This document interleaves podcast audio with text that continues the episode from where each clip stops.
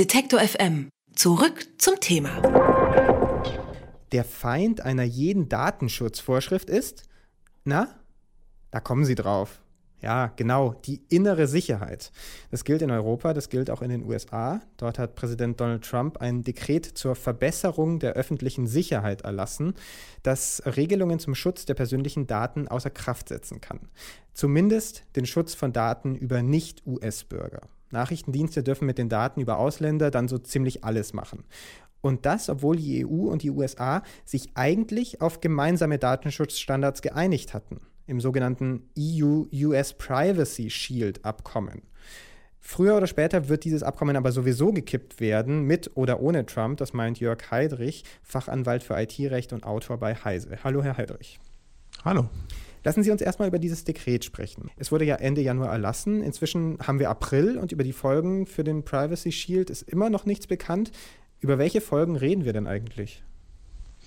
Naja, da sind sich wohl sogar die amerikanischen Experten uneinig. Ich meine, für uns als Deutsche ist das ohnehin natürlich schwer zu bestimmen, aber auch Bürgerrechtsvereinigungen oder Juristenvereinigungen sind sich nicht so hundertprozentig einig. Also was man wohl sagen kann mit ziemlicher Sicherheit ist, dass das zumindest nicht das formale Ende dieses Abkommens ist. Aber es ist ein Sargnagel, kann man wahrscheinlich sagen, weil die Möglichkeiten, dass amerikanische Geheimdienste und sonstige amerikanische Behörden auf die Daten von europäischen Bürgern zugreifen können, durch dieses Abkommen zumindest erleichtert sind.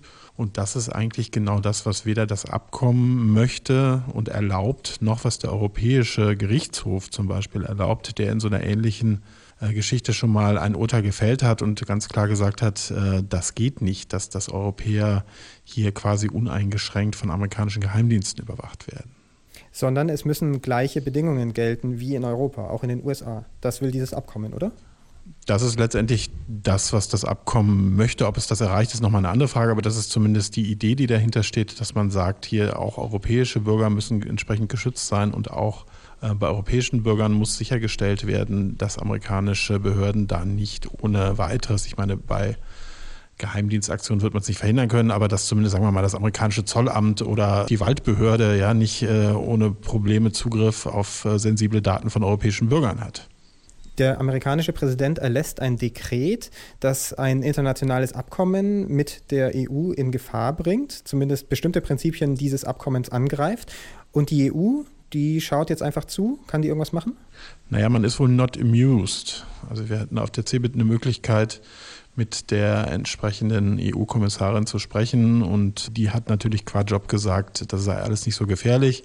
Aber die sind da schon sehr am Rotieren und sehr am Protestieren und bemühen sich natürlich von ihrer Seite, weil auch von, von europäischer Seite ist zunächst mal ein starkes Interesse, dass dieses Abkommen erstmal weiter hält. Aber es wird natürlich nicht einfacher mit solchen Dekreten schon gar nicht. Und auch hier auf unserer Seite des Atlantiks beginnt da schon das Säbelrasseln, dass man droht, äh, dass es ja auch durchaus möglich ist, von europäischer Seite dieses Abkommen zu kündigen. Und das würde dann im Endeffekt heißen, dass es keine oder kaum eine legale Möglichkeit gibt, personenbezogene Daten, also sensible Daten, Adressdaten und ähnliches von Europa nach Amerika zu schicken. Und äh, das würde natürlich auch hierzulande eine ganze Menge von Geschäftsmodellen wirklich extrem gefährden. Aber ob jetzt Trump auf der einen Seite das Abkommen kündigt oder die EU auf der anderen Seite, Sie sagen, das ist vielleicht am Ende gar nicht der Punkt, sondern dieses Abkommen wird vielleicht noch von einer ganz anderen Stelle ja, aufgelöst. Ja, das Abkommen ist aus vielerlei Gesichtspunkten unter Beschuss im Moment. Das eine ist die europäische Seite, das andere ist die amerikanische Seite und das dritte sind diverse Bürgerrechtler und Datenschützer, die mit diesem Abkommen nie besonders glücklich waren. Persönlich denke ich auch zu Recht nie besonders glücklich waren und die jetzt den juristischen Weg beschritten haben, um es mittelfristig zu Fall zu bringen. Und alle Experten gehen eigentlich davon aus, dass die Chancen, wenn das Abkommen erst nochmal vor dem Europäischen Gerichtshof sind, sehr, sehr groß sind, dass der Europäische Gerichtshof auf dieses Abkommen Abkommen wieder kippt. Das hat es schon mit dem Vorgänger gemacht und dem sogenannten Safe Harbor Abkommen und seitdem hat sich nicht wahnsinnig viel geändert und die Begründung des Europäischen Gerichtshofs damals war, dass die Amerikaner eben ziemlich uneingeschränkt auf europäische Daten zugegriffen haben, dass es keine Rechtsschutzmöglichkeiten gibt und ähnliches und all das hat man bei dem neuen Abkommen auch nicht wirklich beendet, sodass es kaum jemand überraschen würde, wenn der EuGH auch das neue Abkommen kippt. Aber wenn Sie sagen, dass Bürgerrechtler zu Recht gegen diesen Privacy Shield sind und ihn skeptisch sehen, dann wäre doch die Aufkündigung gar kein so großer Verlust, oder? Naja, also wir brauchen natürlich, und das würde ich jetzt als Mitarbeiter von einem Verlag schon, schon auch sagen, wir brauchen natürlich ein, ein stabiles Abkommen, das es uns ermöglicht, auch personenbezogene Daten über den Teich zu schicken, also zwischen Amerika und Deutschland auszutauschen. Da wäre mir natürlich ein Abkommen, was wesentlich besser wäre als das Privacy Shield, auch sehr, sehr recht. Also ich halte das Privacy Shield ähm, auch für, für ein sehr, sehr schlechtes Abkommen der, der Kläger des Ursprungsverfahrens hat das irgendwie bezeichnet mit to put lipstick on a pig. Also man malt das Schwein mit Lippenstift ein bisschen hübsch, aber es bleibt trotzdem das gleiche alte Schwein bezeichnet. Also die Änderungen waren wirklich eher, naja, so ein bisschen, um es aufzuhübschen. Und äh, da würde ich mir auf jeden Fall was Besseres wünschen. Allerdings ist natürlich gar kein Abkommen zu haben auch ein sehr, sehr unbefriedigender Zustand. Den hatten wir jetzt ein paar Monate. Und das kann natürlich auch nicht auf Dauer die Lösung sein. Welches Umstyling für das Schwein wünschen Sie sich denn? Nicht nur Lippenstift, okay, aber was braucht dieses neue Abkommen? Wo sind die Schwachpunkte von Safe Harbor und jetzt von Privacy Shield? Das Schwein sollte vielleicht ein Löwe werden. Also das heißt, das Ganze sollte vielleicht etwas robuster sein und äh, vielleicht dann auch wirklich, ich bin jetzt kein Völkerrechtler, aber vielleicht auch wirklich auf, auf eine Ebene von einem völkerrechtlichen Übereinkunft geben. Das hat, glaube ich, wenn ich das richtig in Erinnerung habe, irgendein Untersekretär auf amerikanischer Seite äh, unterschrieben, also auch auf einer Ebene, die jetzt wirklich nicht besonders hoch ist. Also das heißt, man bräuchte, glaube ich, dann ein sehr viel belastbares Abkommen, was dann tatsächlich auch wirklich nicht nur auf dem Papier die Rechte der Europäer schützt. Machen wir uns nichts vor. Die amerikanischen Geheimdienste werden nach wie vor millionenfach äh, auf unsere Daten zugreifen. Das wird man auch nur so eingeschränkt verhindern können. Ähm, aber nichtsdestotrotz ist es natürlich ein Zustand, der sehr, sehr unbefriedigend ist für alle Europäer. Aber was sind denn inhaltlich die konkreten Punkte, an denen Sie sich Verbesserungen wünschen? Naja, es ist jetzt so ein einseitiges, sehr leicht aufkundbares Zugeständnis der Amerikaner, dass man vielleicht so nett ist und nicht ganz so unbeschränkt auf die Daten gucken will. Also müssten wir jetzt sehr ins, in, ins Detail gehen, was hier vielleicht auch den Rahmen sprengen würde. Äh, aber es gibt so Sachen wie, man hat im Prinzip keinen eigenen Rechtsschutz in den, in den USA. Es gibt irgendeinen Ombudsmann, an den man sich wenden kann.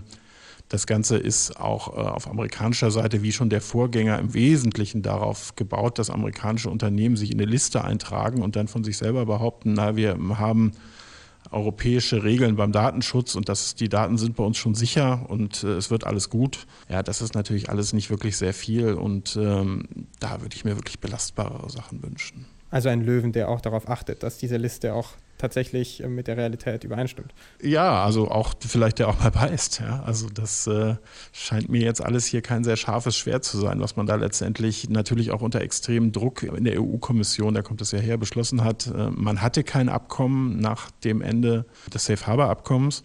Und man brauchte halt dringend eins. Und das merkt man, dass es hier unter extremem Druck zusammengeklöppelt ist. Ich glaube, man hatte das Logo schon vorher fertig, bevor das Abkommen überhaupt da war. Und es ist halt wirklich ein sehr schwaches Abkommen und es wird fallen, machen wir uns nichts vor. Und äh, alle Unternehmen insbesondere sollten darauf vorbereitet sein, dann einen Plan B zu haben, wenn sie dann wirklich noch Geschäfte mit den USA machen wollen. Wie kann so ein Plan B aussehen? Ja, es gibt so ein paar Alternativen, die man machen kann. Es gibt sogenannte Binding Corporate Rules. Ähm, das sind Geschäftsvereinbarungen innerhalb von Konzernen. Es gibt Standardvertragsklauseln, die die EU vorgegeben hat, die man bei Geschäft mit amerikanischen Unternehmen zugrunde legen kann. Da ist es auch noch so ein bisschen fragwürdig, ähm, ob, ob die einer gerichtlichen Überprüfung standhalten. Und es gibt zum Beispiel auch die, die Einwilligung. Also das heißt, man kann durchaus Bürger belehren, was da passiert. Also man muss sie informieren und wenn sie dann freien Willens einwilligen, dass ihre Daten in die USA exportiert werden, dann ist das rechtlich auch in Ordnung. Was ist denn die Alternative zum Akzeptieren ja der aktuellen Rechtslage? Wenn man amerikanischen Unternehmen treu bleiben möchte, sollte man zumindest dafür sorgen, dass die Datenspeicherung innerhalb von Europa äh, passiert aus äh, datenschutzrechtlicher Sicht. Oder die Alternative ist es halt dann tatsächlich zu irgendwelchen europäischen oder deutschen Unternehmen zu gehen und äh, zu gucken, dass die Daten quasi Europa gar nicht erst verlassen. Aber diese Speicherung auf Servern in der EU, ist das nicht nur eine romantische Vorstellung davon, dass wir dann mehr Kontrolle darüber haben? Ja, das ist zum Teil tatsächlich eine naive datenschutzrechtliche Vorstellung, da gebe ich Ihnen durchaus recht. Das ist aber nun die Rechtslage. Sind Sie der Meinung, dass man Datenschutz überhaupt äh, sinnvoll durchsetzen kann, solange die Server in den USA stehen und also der physische Zugriff möglich ist für US-Behörden? Das hat natürlich sehr auch mit den Vorgaben der amerikanischen Regierung zu tun. Unter einer Trump-Regierung hätte ich da persönlich, wenn da jetzt wichtige Unternehmensdaten meines Unternehmens beispielsweise liegen würden, hätte ich sehr, sehr, sehr große Bauchschmerzen, auch möglicherweise im Hinblick auf Industriespionage und ähnliches ich persönlich würde mir das sehr genau überlegen, wo ich meine Daten hinlegen würde, sehr genau.